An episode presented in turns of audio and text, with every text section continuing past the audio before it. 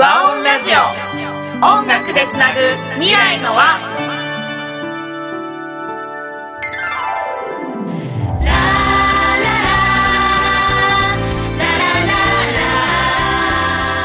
こんにちは。和音ラジオ。音楽でつなぐ未来の輪ナビゲーターのドリです。この番組では思いを形に歌にするをテーマに社会貢献する人や夢を持つ人をゲストとしてお招きし対談していきます。そして毎月第4回目の配信ではゲストの方の思いを私がその場で歌にします。皆さん最後の回までお楽しみに。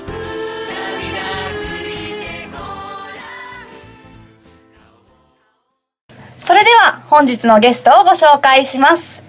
学生出産し大手人材会社で働く新卒1年目ママの底引ことみさんです。イエイお願いします。よろしくお願いします。えー、ことみさんはですね、えーあ今私たち東京の音楽スタジオで収録してるんですけれどあのずっとね東京に住んでらっしゃってはい、はい。えっと私も会うのは実際2回目とかですかね。そうですね。はい、実際は二回目ですね。2回目っていう、まあ、そんな感じの方ばかりが出演されているこのラジオなんですけれども、はい、じゃあ早速そんなことみさんにですねあの自己紹介をしていただきたいなと思うんですけれども。はい、はい、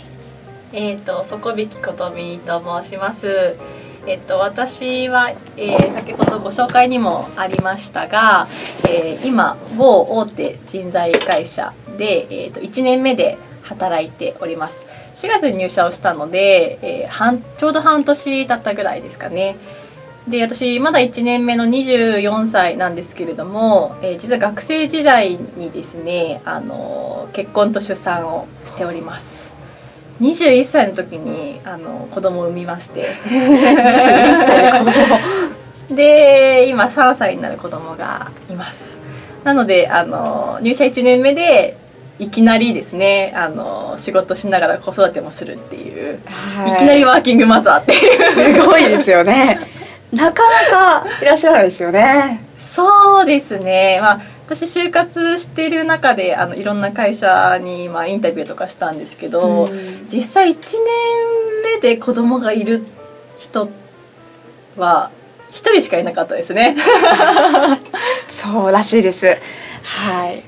まあまず学生時代に結婚するっていうのが大学ってあんまり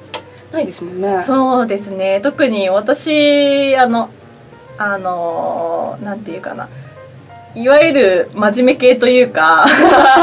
高校時代結構頑張って勉強して大学もうん。あの私立の大学に入ったっていう中で、なかなかその同じ大学の中で学生の時にあの、うん。結婚するっていうのってあのかなりマイナーだったかなと思って。うん。いなかったですね私が。そうですよね。私の周りにも一人も。そうですよね。いないですから最初はびっくりしましたけど出会った時からもう子供がいたっていう。そうそうだよね。そうでしたよねはい。はい。そうなんですよ。学生時代に結婚して出産してますっていう琴美さんとの出会いは結構まああの当時衝撃的だったんですけれどもそもそもなんかその結婚されてて、はい。出産されていて、まあ、今3歳児の子供がはい。いるって結構大変な家事しなきゃいけないし子育てしなきゃいけないし保育園連れて行かなきゃいけないし結構大変なこう状況にもかかわらずずーっとこう働くことにこだわっているそのこだわってきたそのきっかけというか背景みたいなのってあるんですかね、そうですね。えっと私はも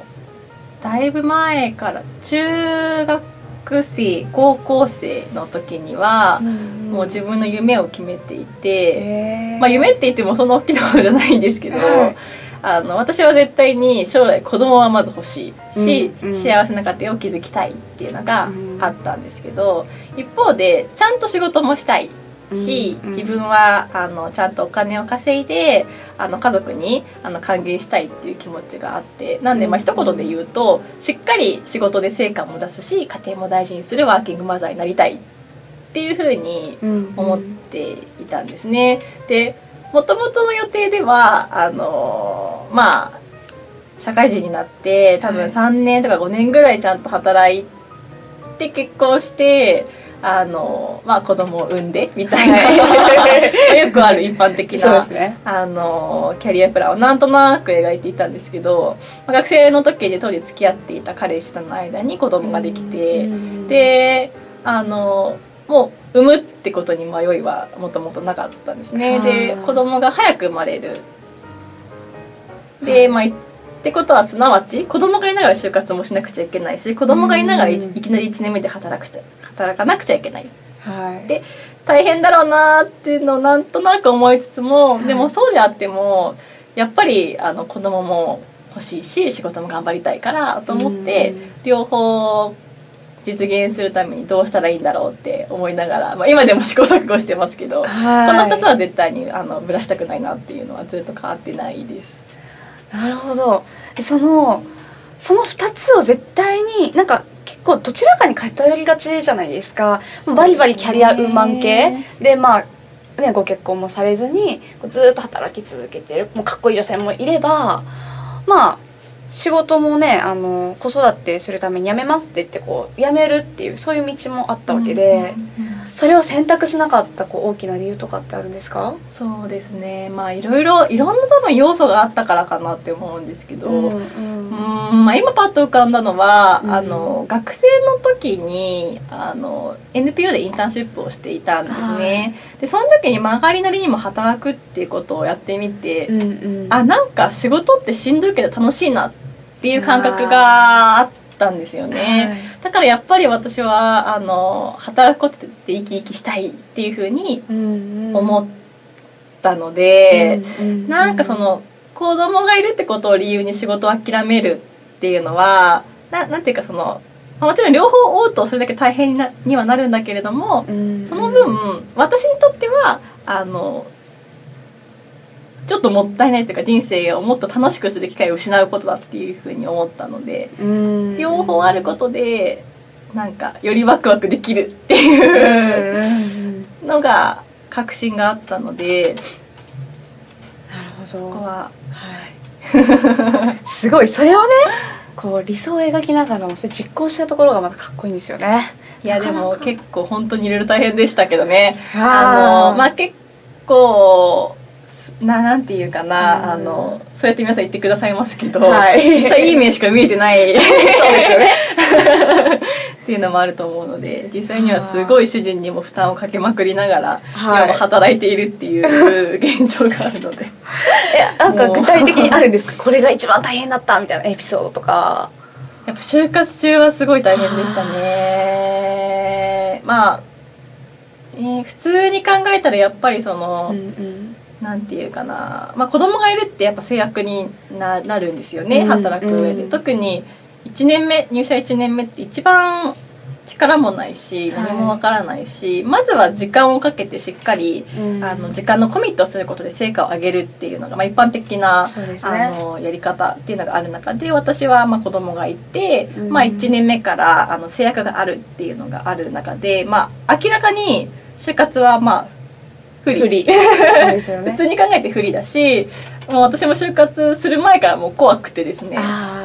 自分が働きたいっていう思いが強ければ強いほどやっぱりそれって難しいんじゃないかなっていう気持ちがうんもうどんどんなんかそのこう怖くなってくるっていうか不安になるっていうのが就活始まる前はまずあありましたあね。はい。で実際その始まってからもあの、まあ、結構子供が熱出したりとかしてまあ就活生の時がちょうどまだ1歳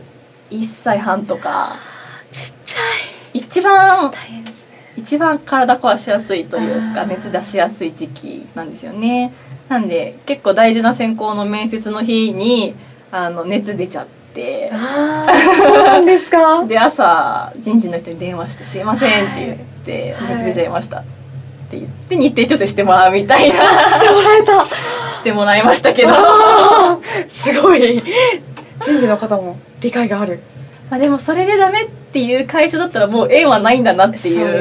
感じがするので。まあそれならそれでうんうんもうすっすっきり言ってほしいんですけど、うんうんうんうん。っていう感じの中ではい。やっていたのは結構大変でしたね。そうですよね。そんな中でもね現在こう、まあ、かなりバリバリ系というとこうちょっと語弊があるかもしれないですけどまあ、すごい成長意欲の高い会社の中で働いているっていうのがこうなかなか、うん、こう子供を持っていてやっぱりうんまず重要視するのはこうマザーとして重要視するのは時短だったりとか、なんかそういう部分なんかこう福利厚生の部分とかを見ちゃ見てしまいがちなのかなってこう私は最初思ったんですけどなんかその中でも本当にもうトップクラスの、ね、結構成長意欲のある勢いのある会社で働いているっていうのがすごいなという感想ですけど。まあ結構葛藤もありましたね、うんなんか確かにそのおっしゃっていただいた通りで今働いてる会社って割とあのもう常に成長を求めたりとか、なんていうかなそのまあイメージの中では結構その長く働くうん人が多いっていう会社にも働いていて、まあ、実際その通りなんですね。そうなんですね。実際その通りの環境に今いますでやっぱ就活生の時はあの本当になんていうかなそういう環境に行くべきなのかもしくは一方であやっぱりその子供のことをもっともっと重要視してそれこそもう時短で働けるとか、うん。フルで働いても早く帰れるみたいなそういう働きやすい会社に行くべきなのかとかすごくいろいろ迷ったんですよね。はい。でもやっぱりなんか私の中の思いとしてはその何かを言い訳にしてやりたいことを諦めるとか、うん何かのせいでこれができなかったとかっていうなんていうかなその何か自分以外の誰かのせいにしてこれを諦めたっていうのってすごくなんか嫌だったんですよね。で私はその子供がいるっていうことを絶対自分のビハインドにしたくなかったっていうのがあって、子供がいたからあの行きたかった会社諦めたって絶対子供にも言いたくないし、自分に言い訳もしたくなかったんですよ、うん。子供がいてもこの環境でしっかり働けるっていう自分になりたかったっていうのがあったので、なんであの、まあ、授業として一番共感したのがうちの今の会社だったので、はい。まあ多少働きにくいところはあるけれどもうん。そうであってもその中でどうあのちゃんと自分らしく家庭も大事にしながら働くっていう形を作れるかうん。っていうところにコミットしようって決めて今の環境に入りました。ただあのこれだけ言うとすごいなんかすごいって感じなんですけど 実際やっぱりその入ってみて、まあ、1年目でなかなか仕事の内容もわからない中で今やっているので現状はもうめちゃくちゃあの夫にも負担をかけていてうん。あのまあ基本子育ては半々でやろうねっていう話なんですけどやっぱり夫の方にすごくあのいろんな負担がかかってしまっている状況なので、まあ、そこはすごい反省をしています。が。はい。まあでも今最初の1年2年間はあの社会人としての基礎をしっかりつける時期だっていうふうに、あの家の中では話をしていてなんで最初の数年は彼に負担をすごいかけるけれどもその中でしっかり基礎をつけてでゆくゆくはちゃんと今のこの環境の中でもやりたい仕事をやりながらしっかり早く帰れるっていうそういうふうにになりたいなと思ってはい。今はやっているいるっていう感じですね。